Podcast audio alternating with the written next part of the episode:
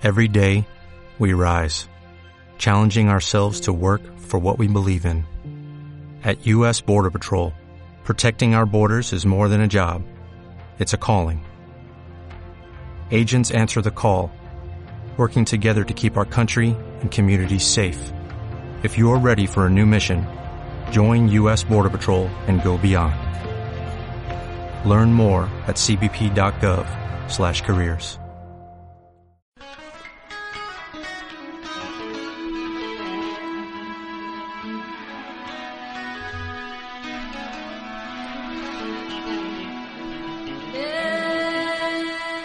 Desde los estudios de Inforadio, emisora de la Facultad Ciencias de la Información, en la Universidad Complutense de Madrid, os damos la bienvenida a Risala Sahara, el mensaje saharaui. Eva Bajameida, Jorge Borona, Silvia García y Emma Vaquero os acercamos a través de las ondas al continente cálido y colorido, África, donde se encuentra uno de los más grandes desiertos del planeta, el desierto del Sáhara. Y en este desierto un pueblo lleva 39 años en el olvido, el pueblo saharaui, antigua colonia española, y desde hace cuatro décadas vive bajo el yugo marroquí, ocupado y dividido porque los políticos españoles decidieron abandonarlo. El objetivo de Risala Sáhara es hacer que las voces saharauis que claman libertad y justicia no caigan en el olvido.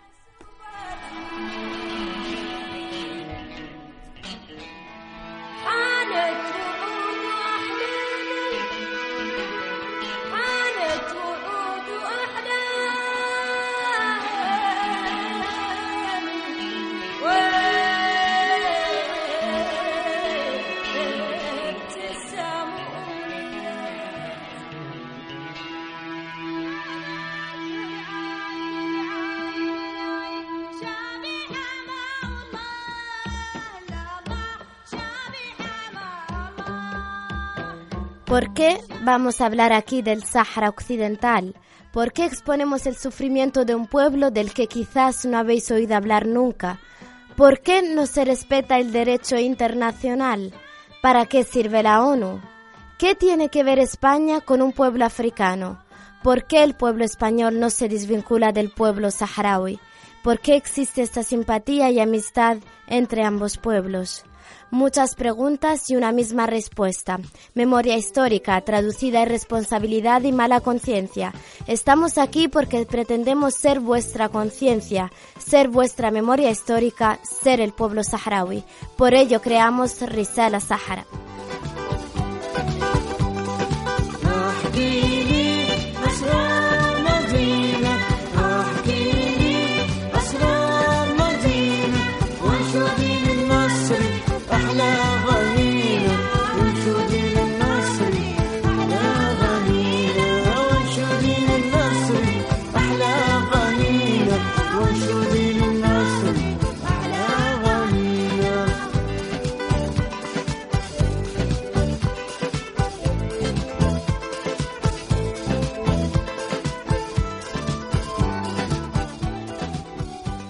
Assalamu alaikum, buenas noches, bienvenidos una semana más a Risala Sahara.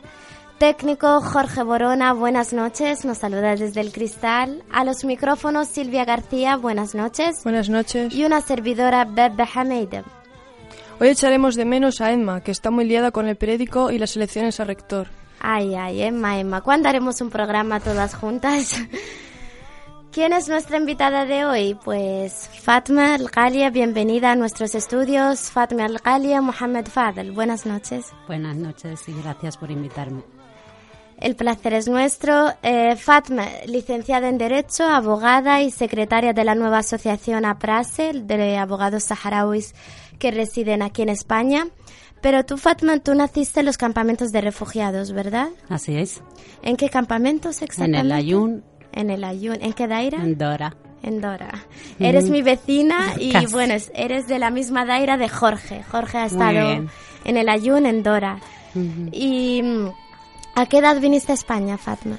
A España vine con 10 años. ¿Con el proyecto Vacaciones con el en proyecto Paz? Vacaciones en Paz.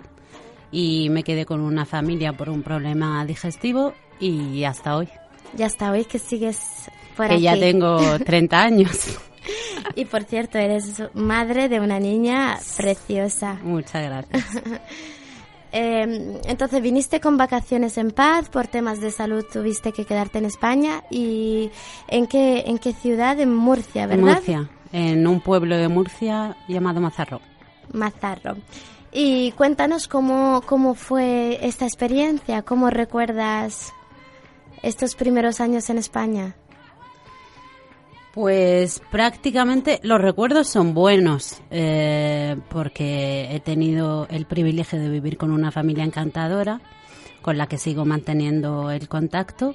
Me han cuidado como si fuese una hija más y he tenido mucha suerte por estar con ellos. Pero por otra parte, eh, la nostalgia de no vivir con la mía y prácticamente de no conocerla, porque el, el venir a los 10 años, pues eh, ya te imagi- tú sabes perfectamente de lo que estoy hablando.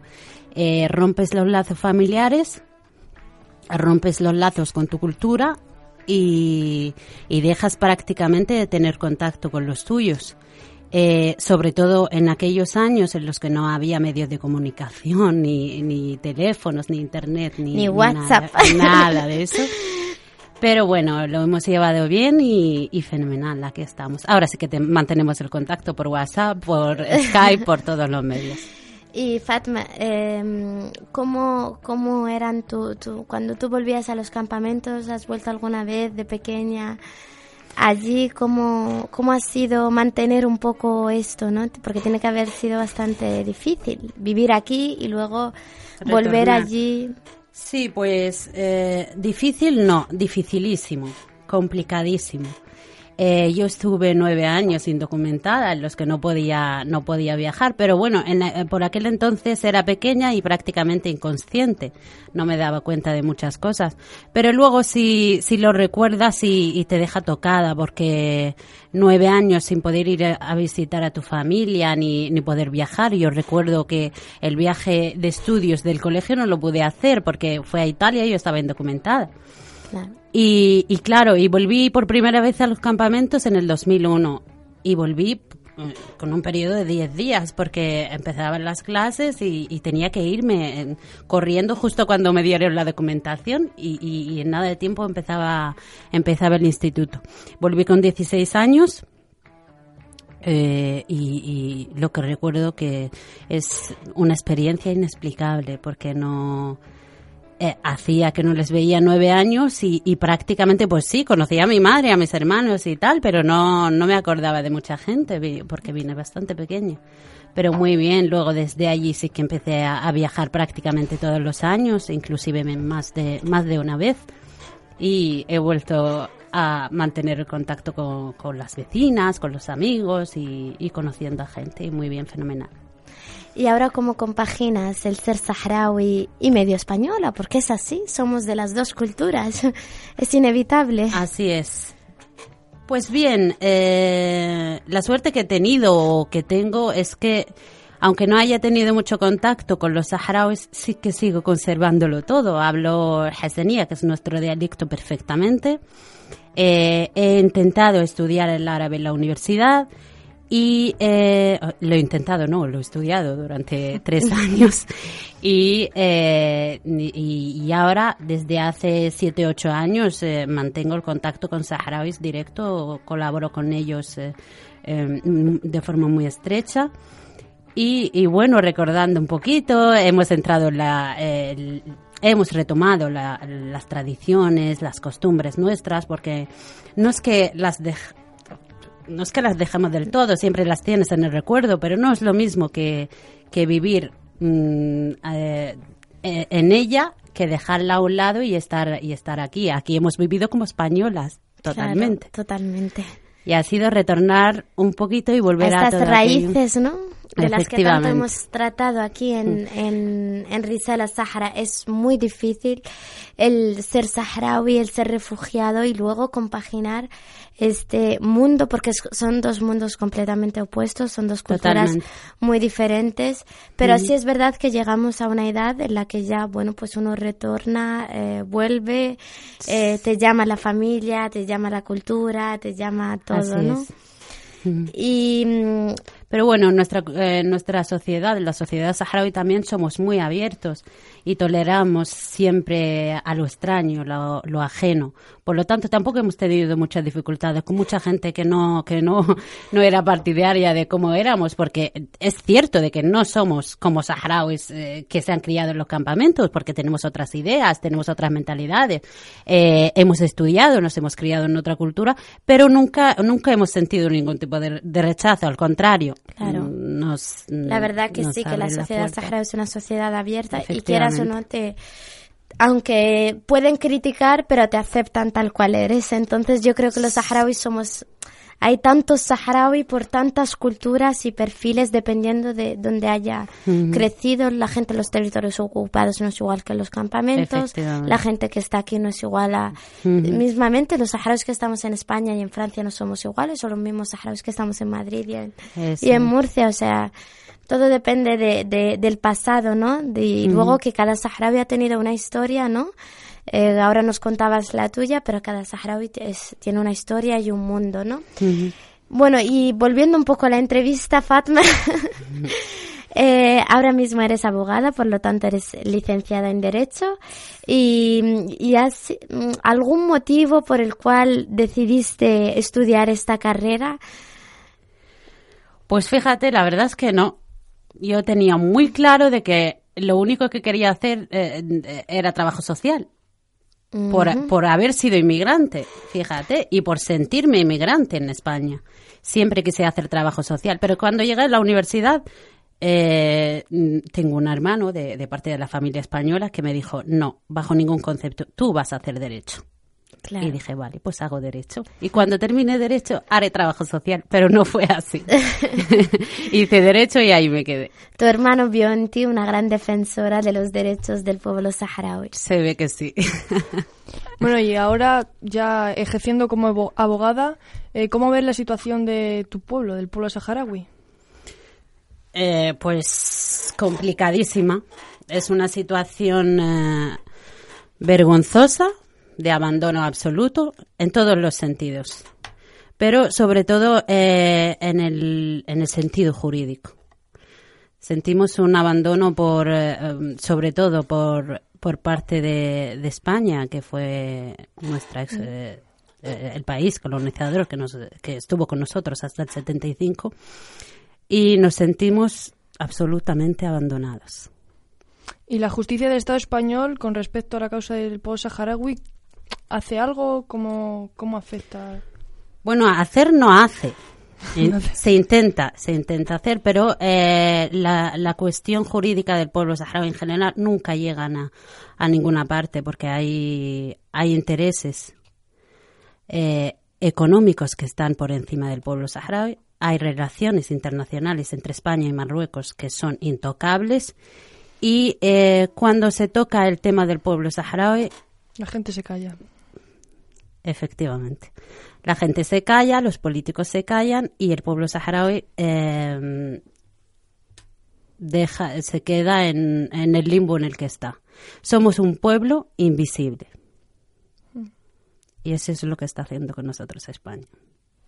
España en su día nos abandonó, nos dejó, eh, permitió una invasión militar atroz y además, eh, por ejemplo, se habla mucho de los acuerdos tripartitos que son ilegales, ¿no? Sí. Uh -huh.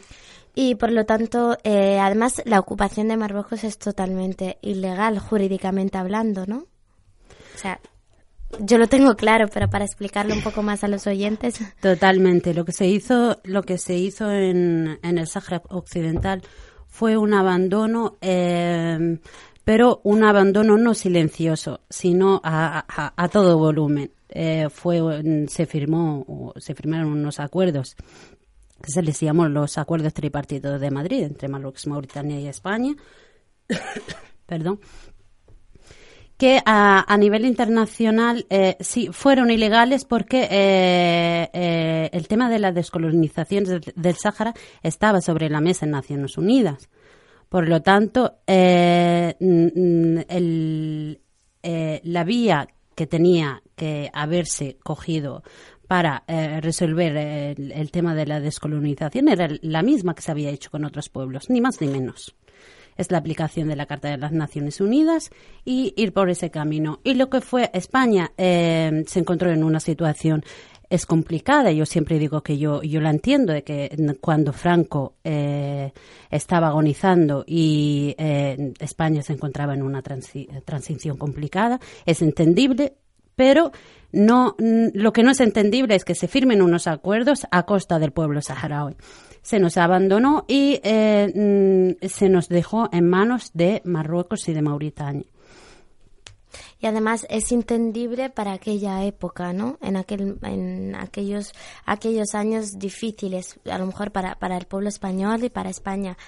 Pero es entendible ahora la situación que hay de justicia e injusticia, porque cuando tratamos el tema del Sahara, o, apoyas al pueblo saharaui o no lo apoyas.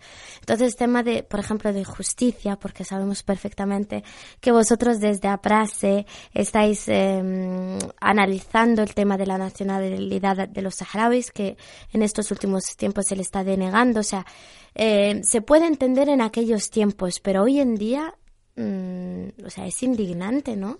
No, eh, eh, o sea, yo, yo esto no lo veo así. Si estás con el pueblo saharaui o, no estás con él. No, o estás con el derecho internacional o no estás con el derecho internacional. Con el pueblo saharaui nosotros no queremos que nadie esté con nosotros. Queremos que se cumpla la, legalidad, que se aplique el derecho internacional y que, eh, que, la, que la comunidad internacional abra los ojos y vea que hay un pueblo que lleva sufriendo 40 años. Y es la misma eh, legalidad internacional que se ha aplicado en otros sitios. Que España, como expotencia colonizadora, asuma sus responsabilidades de, de una vez por todas. Y, sí, sí, es entendible de que la situación que ellos tuvieron en, aquella época, no, eh, no hay ningún pueblo que sufra una transición y, esté en sus mejores condiciones, eso está claro. Pero, em, como dices ahora, no es entendible ahora porque España aún no ha asumido sus responsabilidades con para el pueblo saharaui. España nos dio la espalda en, en, el 75, se produjo un abandono vergonzoso, porque es así, siempre yo siempre intento eh, dejar muy claro de que fue una vergüenza. No, tú puedes abandonar una cosa y la abandonas de una manera o de otra, pero es que se abandonó de una forma vergonzosa. Era lo peor que podían hacer a, sus colonos, a, a, españoles, porque por aquel entonces eran españoles de origen, no habían conocido otra nacionalidad distinta a la española. Y ese abandono fue vergonzoso. España como potencia colonizadora eh, no eh, lo hizo de esa manera en aquel tiempo, pero es que no ha resarcido sus responsabilidades después. Lo que está haciendo ahora es inclusive más grave que lo que se hizo por aquel entonces. ¿Y qué está pasando ahora, Fatma? Explícanos un poco, porque todos los saharauis que nos siguen en este programa quieren entender, eh, o sea, cuál es nuestra, ahora mismo, cuál es nuestra situación con España. Por ejemplo, vamos a, ir mm, punto por punto, porque claro, tratar el tema del Sahara desde un punto de vista jurídico puede ser muy amplio y necesitaríamos más de un programa. Pero, por ejemplo, tenemos el tema de la nacionalidad. ¿Qué es lo que está pasando con el tema de la nacionalidad a los saharauis? El tema de la nacionalidad española a los saharauis, eh, lo que está pasando es... Eh, no es que se les esté denegando la nacionalidad española, sino que no se, eh, no se les privilegia como españoles que han sido, porque ellos no dejan de ser españoles. Muchos de ellos todavía conservan su documentación española. Eh, España cuando abandonó el territorio se le olvidó de que dejaba atrás españoles de origen. Parte de la población española se quedó allí en el Sáhara y se vieron obligados a adquirir eh, eh, dos nacionalidades, o bien la mauritana o bien la marroquí. Ahora bien, eh, actualmente lo que se está haciendo es cierto de que han habido muchas resoluciones favorables, pero no las suficientes. No, porque hay muchísima gente con documentación española que se le está denegando. ¿Y por qué se le denega? Se le deniega. Eh, hay dos tipos de nacionalidades eh, para los saharauis. Una es la nacionalidad española de origen, y otra es la nacionalidad por residencia, como el resto de inmigrantes que, que viven en España, que se le aplican los artículos de, del Código Civil correspondientes eh, y ya está. Eh, vamos con, con, la nacionalidad española por origen. Esta, esta nacionalidad eh, corresponde a aquellos, aquellos españoles de origen saharaui que han tenido documentación española y que la han conservado hasta hoy en día. En principio, nosotros jurídicamente siempre decimos que no es una nacionalidad, no se le concede una nacionalidad. Debería ser una consolidación, porque siguen teniendo esa nacionalidad española. Pero los jueces son muy reacios a eh, aceptarla por esa, por esa vía o utilizar esa denominación. ¿Por qué? Porque no interesa, también es un tema político.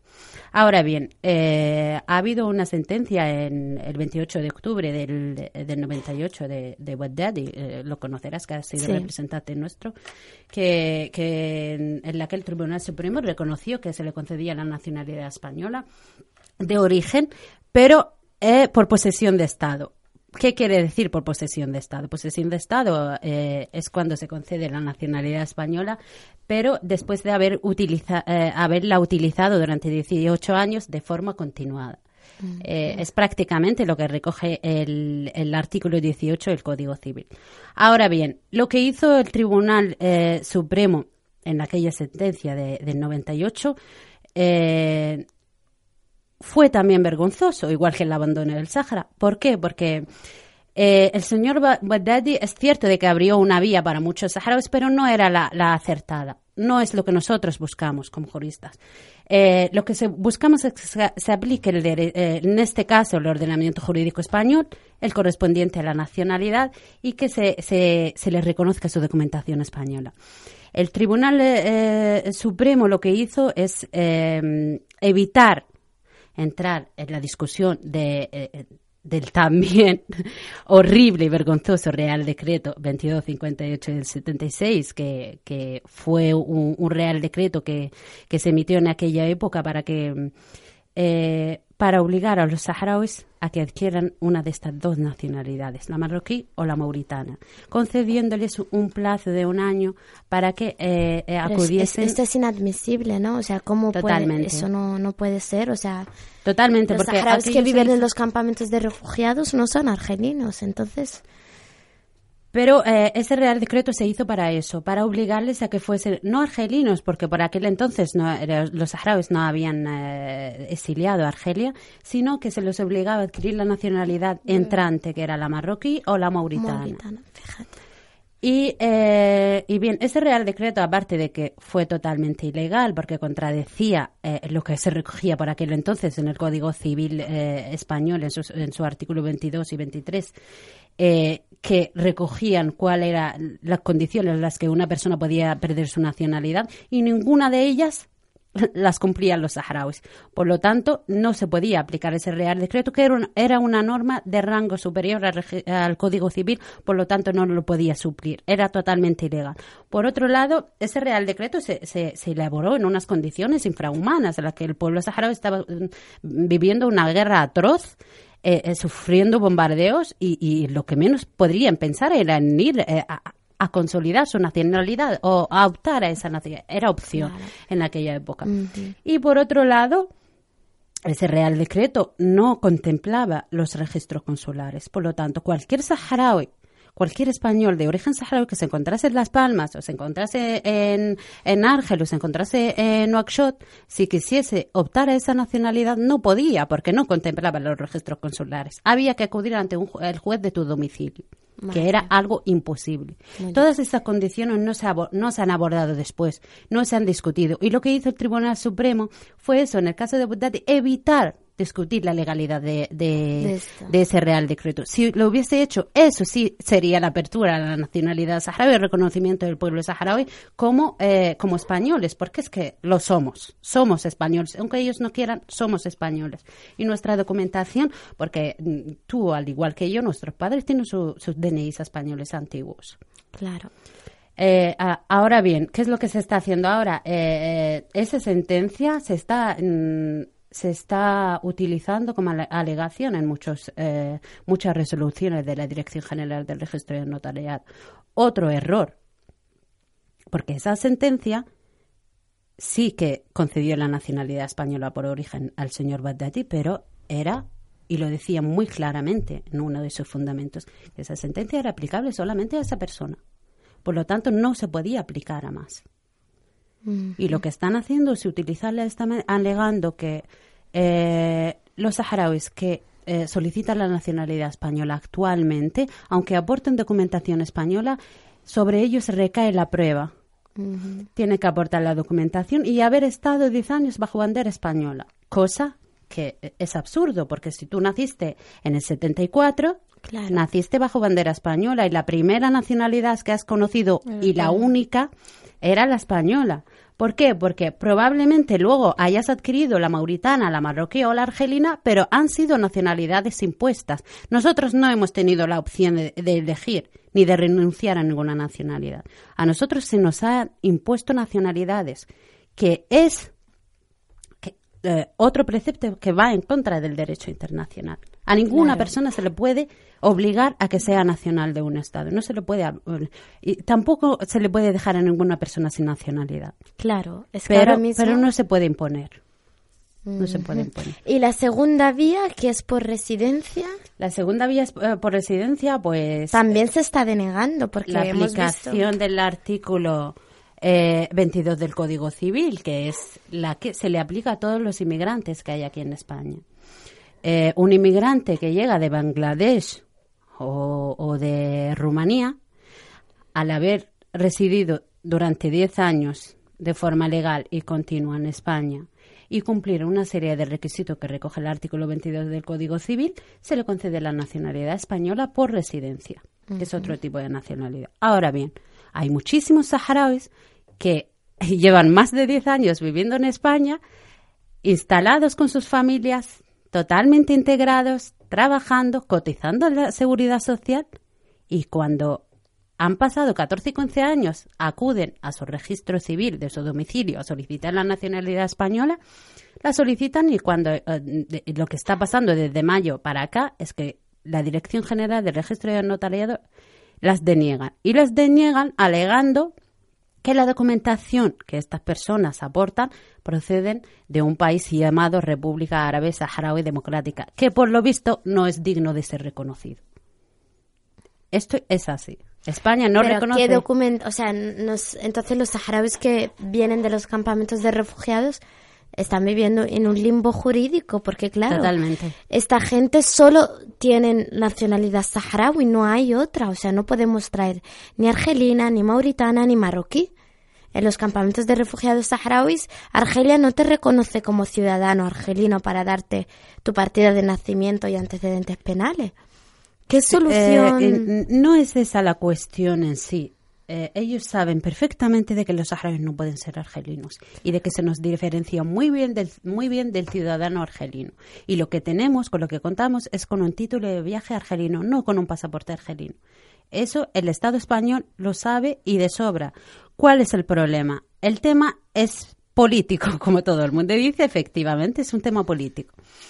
Eh, uno de los requisitos de, eh, de la nacionalidad por residencia es que tú eh, aportes certificado de antecedentes penales y certificado de nacimiento de tu país debidamente legalizados. Esa es la cuestión.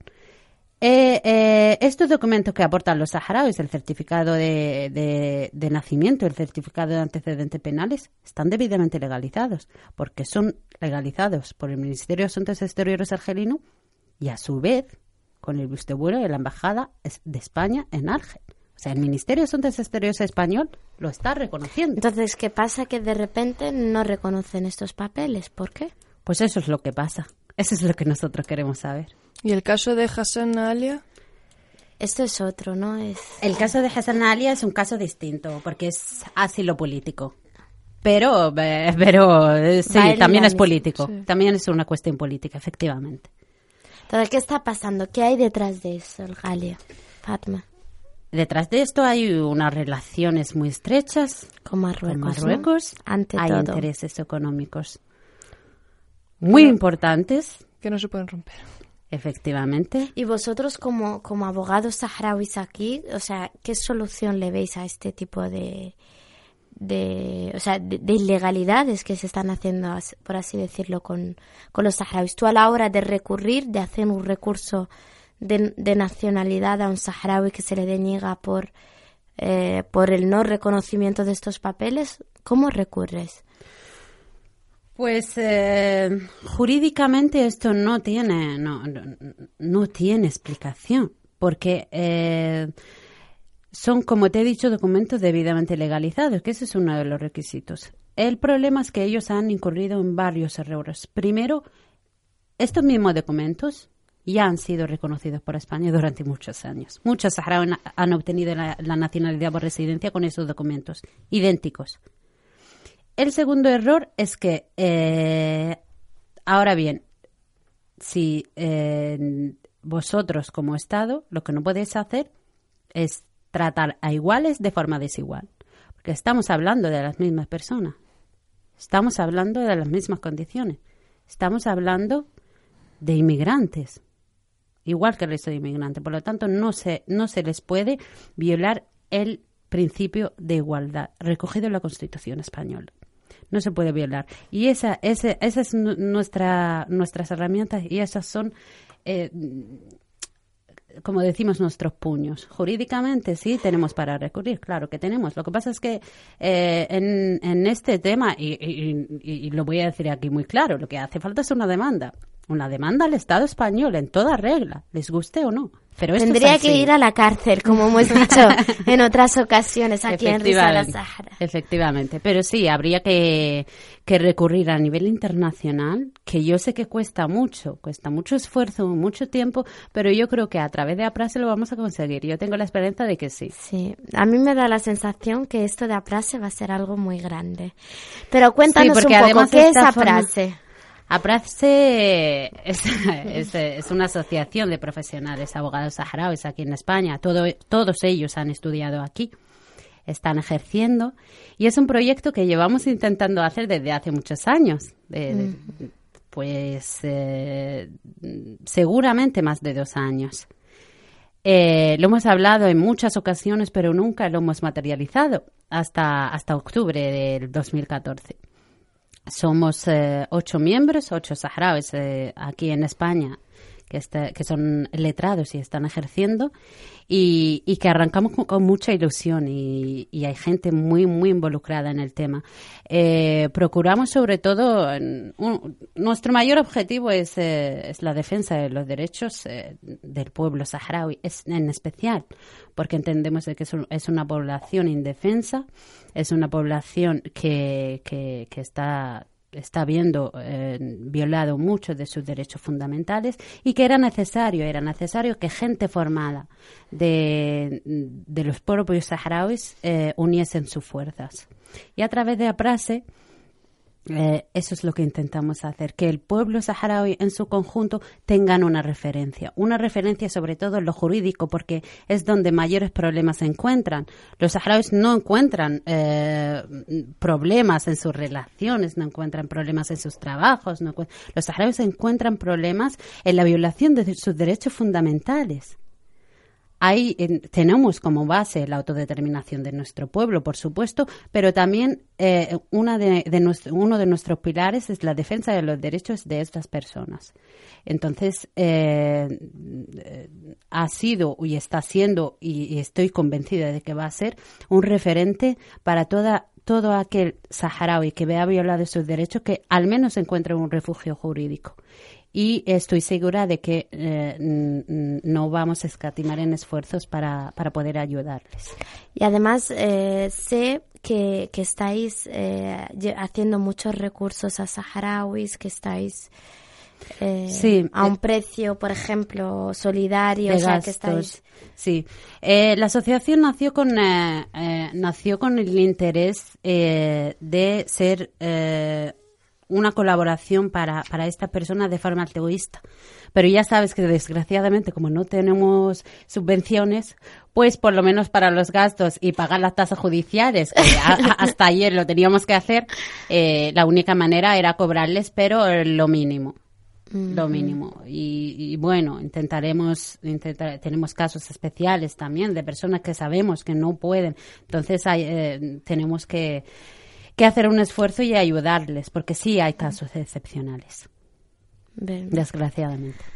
Pues enhorabuena por la idea, porque vamos, ya era hora que se constituyera aquí en España, porque, porque como comentábamos, nuestro problema principal es, es eh, el tema de jurídico. efectivamente. Es que no, no tenemos problemas de integración, como hablabas, ningún tipo de, de problemas, sino que jurídico y además es tan entendible porque es mm. muy difícil para cualquier persona entender algo tan complejo como el derecho, porque es complejo, la mm, verdad. Mm.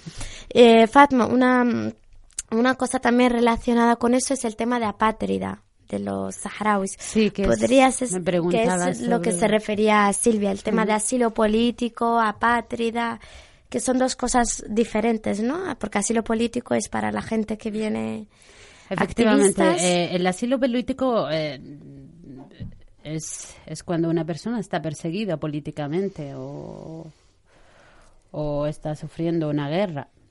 No es el caso de los saharauis. Sí lo son los que proceden de, de las zonas ocupadas. Son personas que están perseguidas eh, políticamente, son personas que, que, que, están viviendo en un asedio horrible y terrible prácticamente no tienen vida, son perseguidos, encarcelados y torturados, que eso tú, Bebe, lo sabes muy bien. Y es el caso, ese, es el caso de Hassan. Eh, Hassan es, eh, es un chico que, eh, que, que, está condenado además a, una, a una cadena perpetua en Marruecos con una sentencia firme que nos pareció, vamos, era, creíamos que a todos los saharauis procedentes de la zona ocupada que habían solicitado asilo político aquí en España se le iba a denegar menos a Hasenna. Y resulta que fue todo lo contrario, que a Hasenna se le denegó de la noche a la mañana y sin argumentación jurídica ninguna, porque estaba muy claro de que era un caso eh, especial, que era un caso que tenía una condena eh, firme, que el Estado español, como Estado democrático defensor de los derechos humanos, no podía permitir. Y nos encontramos con la sorpresa de que sí, de que efectivamente ha sido así. Pero eh, yo personalmente, personalmente, estoy viendo de que el Estado español ya es capaz de cualquier cosa siempre cuando se trata de, mm, de sus relaciones con, Marruecos. Con tal de no tocarlas es capaz de cualquier cosa, porque claro, si se le deniega el asilo político a, a condenado y, perseguido, eh, ya serían capaces de, de lo que sea. Ahora bien, el tema, el tema, hay bastantes, ¿eh? Hay, hay un grupo amplio de, de chicos jóvenes que a consecuencia de, del campamento de, de eh, son solicitantes del estatuto, del estatuto de asilo y probablemente se le vaya a denegar o casi seguro, casi seguro. Ahora bien, el tema de apátrida es, eh, es distinto. El tema de apátrida el tema de apátrida. Hola, Guillermo. que nos eh, distrae esa Fatma, que estamos en una clase magistral. No pasa nada, te puedes quedar. Eh, el, Estatuto de Apátrida eh, se concede a toda aquella persona que en la que no haya ningún Estado que la asuma como nacional suyo, que la reconozca como tal conforme a, sus, a su ordenamiento jurídico interno, que es el, el caso de los saharauis con España, porque jurídicamente yo he escuchado muchas veces decir a los, saharauis no somos apátridas. Por supuesto que no somos apátridas. No somos apátridas porque tenemos un Estado que cumple los tres elementos necesarios para ser un Estado. Tenemos población, tenemos territorio y tenemos eh, gobierno. Por lo tanto, sí somos Estado y además reconocido por países de casi todos, de todos los continentes. Y forma parte de, eh, eh, del agua. Sí somos estados, sí somos un Estado. Nuestro problema es que no somos, no es un Estado reconocido por el Estado español. Entonces, para el Estado español, nosotros sí somos apátrida, porque no reconocen nuestro Estado. Ahora bien, esa ha sido la, la, solución y la vía más fácil para el gobierno español, pero no es lo que nosotros pretendemos ni lo que nosotros queremos. Eh, administrativamente se ha ido rechazando la documentación emitida por la RAST, que antes sí se admitía, para empujar a los saharauis a que sean apátridas. El estatuto de, apátrida es lo peor que le puede pasar a una persona. Es, eh, eh, si, es inclusive mejor que sea refugiado antes que ser apátrida, porque apátrida es como si, si, si, si fueses invisible no existes, no existes para ningún Estado. En caso de que, de que una apátrida se encuentre en una situación complicada, no hay ningún Estado que responda por ella por él. Pero España que te lo concede tampoco. Ni España que te lo concede. Madre mía. Tampoco. España te documenta como apátrida, pero no va a asumir sus responsabilidades en caso de que ocurriese eh, eh, cualquier problema y te encontrase fuera de su territorio. ¿Y ves alguna solución eh, digamos, jurídica para este tema? Porque ya sabemos que esto es política totalmente, pero por la parte jurídica, ¿crees que se puede solucionar a favor de los saharauis? Es muy complicado, ¿no? Sí, jurídicamente sí, si la solución está en lo jurídico. El problema es que hay que moverse jurídicamente. Pero la solución está en lo jurídico, porque yo estoy convencida de que si subimos, si recurrimos arriba a los tribunales superiores, inclusive a nivel internacional, estoy convencidísima de que tenemos la raza.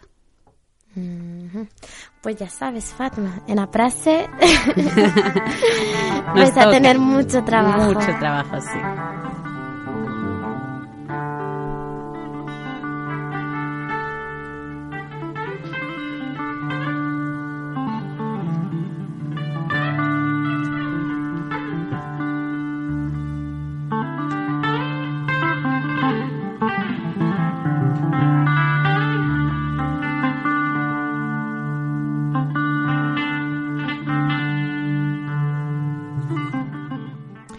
15 de diciembre de 1975, Habdra Abderrahman Bada, de 25 años, estaba amamantando a su bebé en casa, cuando sobre las tres, los soldados de las FARC marroquíes penetraron violentamente en su casa. Llevaron a Hadra al cuartel de Esmara de las Fuerzas Armadas Reales marroquíes y de la Gendarmería Real, cuyos responsables eran desde finales de 1975 el coronel Abdellah Lemadour del ejército marroquí y el teniente Driss Esbay de la Gendarmería Real. En los tres meses en los que estuvo detenida hasta que se liberó, sin ningún juicio previo y sin justificante el motivo de su arresto, a Habdra le pusieron una venda en los ojos de manera que no podía ver nada, y a continuación la sentaron en una silla atada de pies y manos y la golpearon. También le sentaron en un banco de posturas dolorosas de tal manera que podían golpear a las plantas de los pies y los tobillos con porras. El solo inicio de una interminable lista de abusos entre los que se encuentra suspenderla de una barra atada al cuello y espalda mientras la golpeaban y balanceaban, las quemaduras con cigarrillos, la bebida mezclada con orines y la comida aderezada con trozos de cristales, así como los abusos sexuales. La mujer recuperó la ansiedad libertada después de sufrir todas esas prácticas, pero entonces sabía que iba a volver a ser objeto de la maquinaria del dolor. En 1976, los soldados marroquíes le destrozarán la barraca desde donde salía y en 1979 fue nuevamente detenida por los soldados de las FARC marroquíes y trasladada hasta el cuartel de Esmara, donde fue sometida de nuevo a torturas. Un mes después, volvió a ser liberada.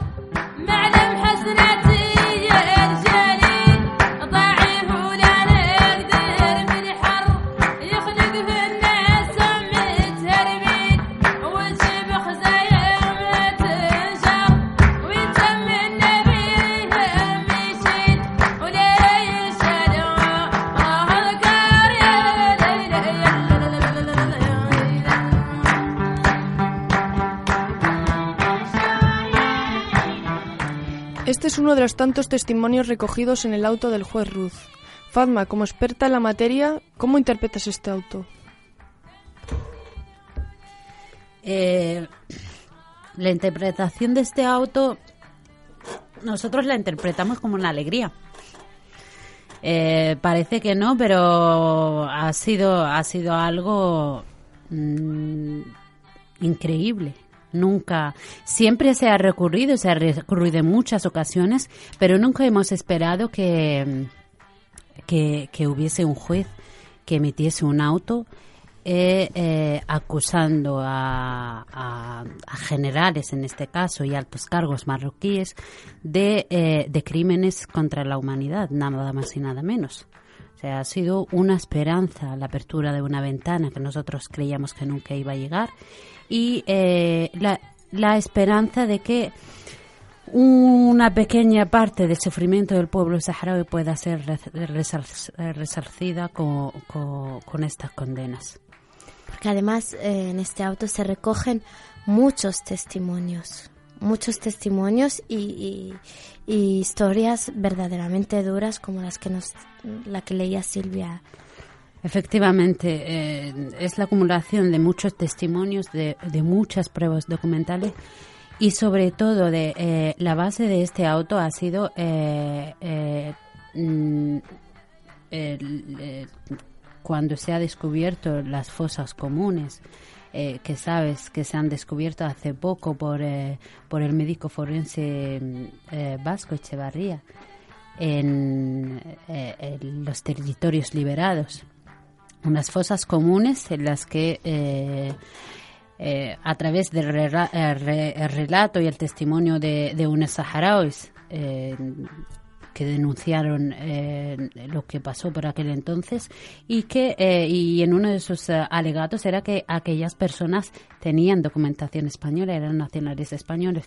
Por lo tanto cuando se descubre esta fosa esta fosa común efectivamente resulta que las personas que desgraciadamente eh, estaban en esa fosa común eh, tenían su documentación, llevaban su documentación encima española y por lo tanto se ha podido demostrar de que, de que se trata de nacionales españoles.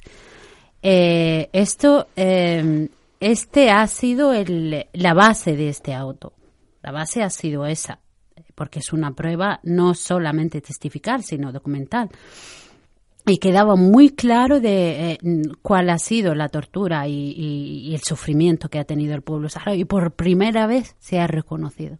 Por primera vez eh, se, ha, se le ha puesto nombre y apellido a los torturadores, a los criminales. Por primera vez eh, se le ha ordenado, se ha ordenado la búsqueda y captura en contra de ellos, que pues mira, mm, sinceramente, verdaderamente no creo que llegue a, efectuarse, pero, pero bueno, por lo menos ha, hecho ruido, se ha escuchado y, y eh, se ha recordado a, aquellas víctimas, se ha, se ha reconocido el sufrimiento del pueblo saharaui, que no es poco. Yo siempre digo que que nuestro sufrimiento no ha sido reconocido por nadie hasta ahora. Bueno, el, la, este auto ya había sido estudiado, por así decirlo, o planteado por el juez Garzón. Efectivamente, ha sido eh, anterior a que eh, a que eh, a que el principio de, de, justicia universal no se derogase en España. se interpuso una demanda eh, Garzón decidió mm, continuar con el procedimiento y una vez que fue apartado de, la Audiencia Nacional, eh, se ha seguido por el juez, el juez Ruth. ¿Y ahora qué va a pasar con Ruth? Pues no lo sabemos, fíjate. no lo sabemos, pero ya se ha ido. Pero qué casualidad, o sea, qué, qué, Claro, es que, vamos a ver, el principio eh, de justicia universal era un principio en, la que, eh, en el que todos pusimos nuestra, nuestras esperanzas, que España reconociese ese principio y que pudiese actuar más allá de sus fronteras, era algo siempre deseable, porque nos tocaba a nosotros de, muy cerca. Y cuando se empezaron a interponer estas demandas, eh, dijimos, creímos realmente en que, que esto saldría a la luz algún día. Ahora bien, el principio de, de justicia universal, Lo tuvo que apartar por sus relaciones con China. No ha sido por otra cosa. Cuando España eh, condenó al Estado chino por violación de derechos humanos, el principio de justicia universal caía caía automáticamente. ¿Por qué? Porque era o eso o las relaciones con China y con la, igual que lo que pasa con Marruecos. Esas relaciones son intocables. Por lo tanto, España tuvo que apartar ese principio de justicia universal, pero eh, eh, algunos casos, algunos jueces decidieron continuar con esos procesos. Uno de ellos eh, son los procesos de, los saharauis alegando el principio de territorialidad. Primero, que ese es un punto a nuestro favor porque reconoce al, eh, que esos crímenes se produjeron en territorio español como decíamos antes, en, materia de nacionalidad, no se, al Sáhara hay muchas resoluciones de la dirección que dicen que, que, el Sáhara nunca fue, fue español. Aquí hay un auto de un juez de la Audiencia Nacional que sí lo está admitiendo como territorio español. Y lo segundo es que están reconociendo a, eso, eh, a, esos saharauis como españoles. Eh, estos autos siguen en, adelante porque reconocen a los saharauis como, como ciudadanos españoles. Ah, Otra cuestión que no hace más que animarnos a nosotros en materia de nacionalidad y que España asuma sus responsabilidades. Si sus jueces, eh, sus jueces más famosos, están reconociendo esto y lo están eh, y, lo están plasmando en, en, sus autos, ¿por qué la, eh, la dirección de registro y, del notariado no lo está haciendo? Claro. Y ya que se han abierto estos autos y han salido a la luz, ¿veis un, un posible posicionamiento favorable de lo que es el Tribunal Constitucional, la justicia a favor del pueblo saharaui? Esa es eh, eh, nuestra esperanza está ahí. Nuestra esperanza es que vayamos arriba, que sigamos subiendo escalones, que recurramos a, a los tribunales eh, superiores, porque abajo no nunca vamos a tener. La administración española no, no nos hace caso ninguno. Entonces creemos en, en, los jueces imparciales. Creemos en los jueces españoles que realmente eh, nos están dando esperanza, que reconozcan el derecho de, de, estas personas, que reconozcan los crímenes y que reconozcan el sufrimiento que ha sufrido el pueblo saharaui y que España, como Estado, asuma sus responsabilidades, igual que lo ha asumido en otras cuestiones. Fatma, nos quedaba una cosa pendiente que no me gustaría que terminara este programa sin, sin, sin que nos las comentaras un poco, el tema de la nacionalidad volviendo un poco al tema de la nacionalidad, que se ha recurrido, ¿no? Efectivamente, esto, esto más, eh, nosotros lo que necesitamos es tiempo, porque creo que, estamos trabajando muy bien, que estamos haciendo mucho esfuerzo, y en este caso nosotros hemos recurrido, eh, concretamente desde nuestro despacho, hemos recurrido a la Audiencia Nacional con una de estas denegaciones, y eh, justo antes de ayer ha, ha llegado un requerimiento a, la delegación saharaui requiriéndole que, que les explique a los jueces de la Audiencia Nacional cómo se hace ese procedimiento de legalización. Por lo tanto, estamos muy animados. En tema de los papeles de los refugiados, ¿no? De el papeles de la documentación de la RAS. De la RAS. Que hasta hace nada se reconocía. Eso es. Entonces, si, si, si los jueces se interesan por estas cosas, que nos piden que le expliquemos esto, que, que se dirijan a la delegación saharaui para España, pues ya eh, dice mucho, dice mucho y nosotros estamos muy animados. Sí, entonces, bueno, pues hay que interpretar el auto de Ruth como algo positivo. Muy positivo. Desde muy vosotros Lo, lo, mm. valoráis de una forma positiva, como una, una, una novedad incluso, ¿no? Para, Efectivamente, es la verdad. La verdad está saliendo a la luz. Esto es igual que, que los crímenes eh, del Pero como aquí, como aquí la verdad nunca sale, pues... Por eso, pues ahora está saliendo poquito a poco. Pero hay que, ser, hay que ser optimista. Hay que creer en los jueces y sobre todo en la justicia. Y, eso, eh, estar con ellos, eh, hay, que, hay que recurrir, decirles a los saharauis que no, que no tiren la toalla, que si no se, no se nos escucha en una parte, seguro que se nos escucha en otra, y que tanto esfuerzo y tanto trabajo está, está dando sus frutos, y que estoy segura de que el sufrimiento del pueblo saharaui no va a ir en vano seguro va a tener una respuesta y los responsables pagarán, inclusive fíjate, el Estado español también asumirá su responsabilidad. El Estado español lo vamos a mandar a la cárcel, que es lo que tiene que hacer, pues irse a la cárcel.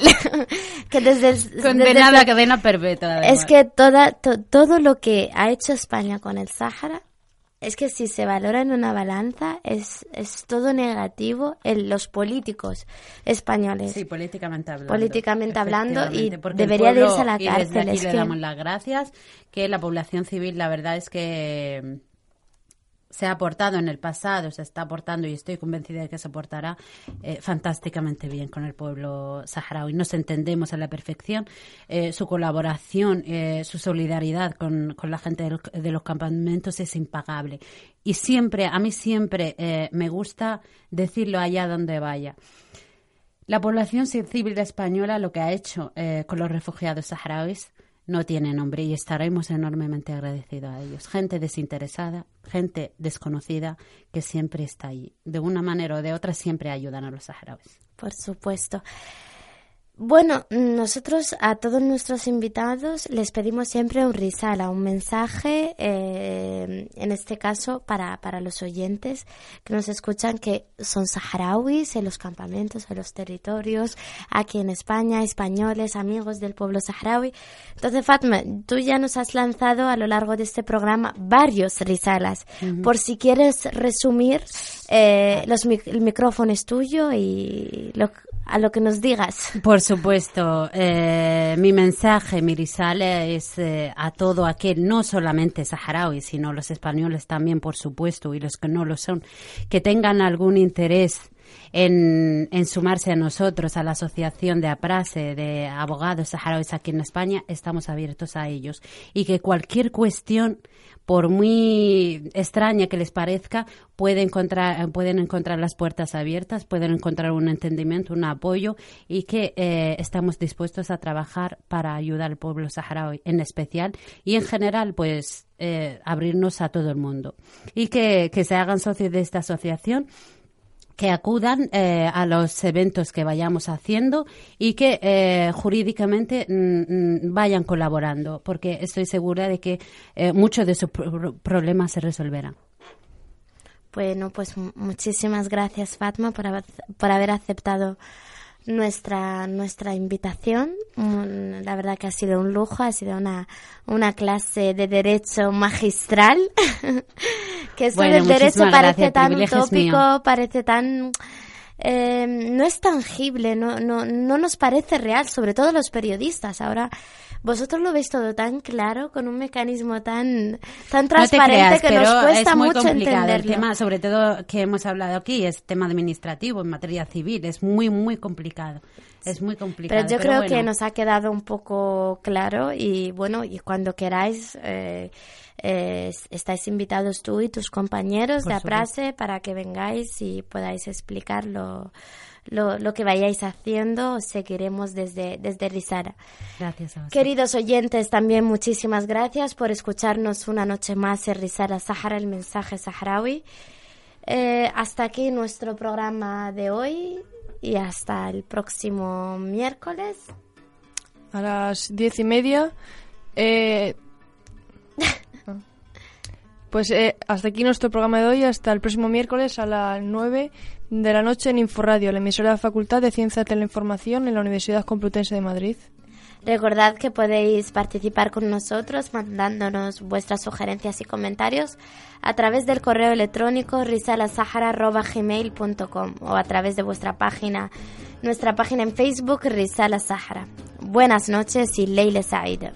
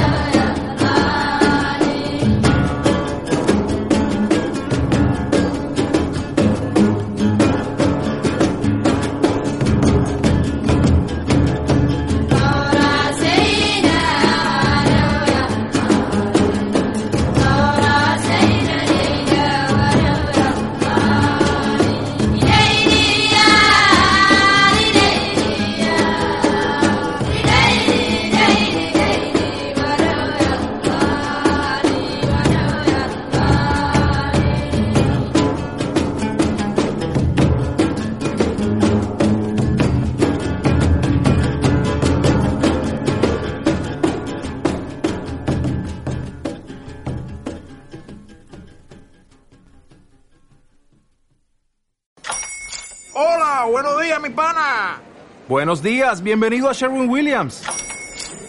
¡Ey! ¿Qué onda, compadre?